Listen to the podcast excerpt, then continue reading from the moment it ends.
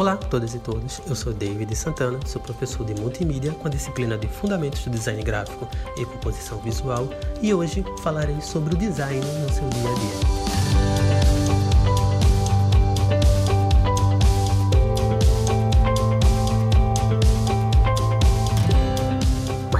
Não se esqueça de acessar o EducaPE e procurar nossa playlist. Também indique amigos, amigas, conhecidos e até desconhecidos.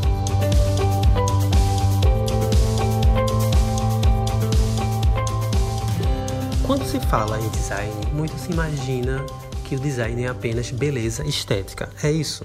Não, o design ele conversa diretamente com diversas disciplinas, como a comunicação, a psicologia, a arquitetura e o desenho, o que veremos no decorrer dessa matéria de multimídia. Mas além disso, o design ele está no seu dia a dia, mesmo que talvez você não perceba.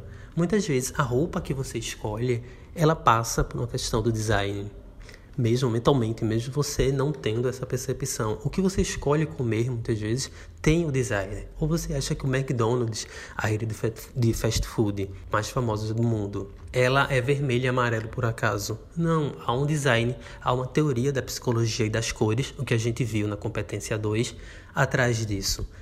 O design ele também está envolvido na cor do seu time, no uniforme que ele usa, na forma do sofá, enfim, ele está diretamente ligado a diversas ações diárias e escolhas que nós, empresas principalmente, trazem sobre nós.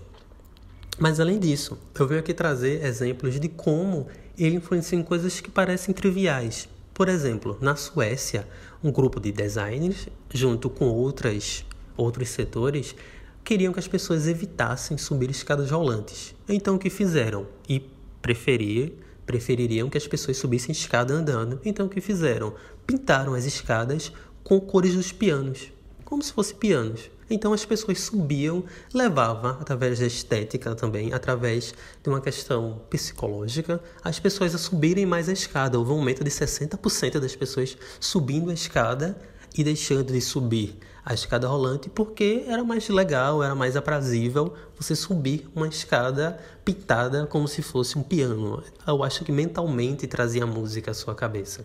Outro exemplo curioso, no Brasil, para se evitar que homens, a gente sabe, homens que acontece isso, é, urinassem fora da privada, o que fizeram designers? Colocaram um alvo no centro das privadas, o que evitou, porque a percepção do homem na competição de acertar de forma linear ali levou ele a mentalmente e através do design evitar ficar espalhando é, urina por todo canto, que é bem desagradável, como sabemos. Estes dois exemplos são bem curiosos, são simples, mas mostram como a gente pode pensar o design além de só a questão estética, além de só a questão é, de beleza. O design pode ser pensado como algo que facilite a vida das pessoas. Vamos trabalhar e pensar usabilidade, vamos trabalhar e pensar acessibilidade, e o design é extremamente importante para isso. Muito obrigado. Meu nome é David Santana, professor de multimídia, e mais uma vez, acesse o site acesse o nosso canal do EducaPE e procure lá a nossa playlist. Não deixe de se inscrever. Tchau!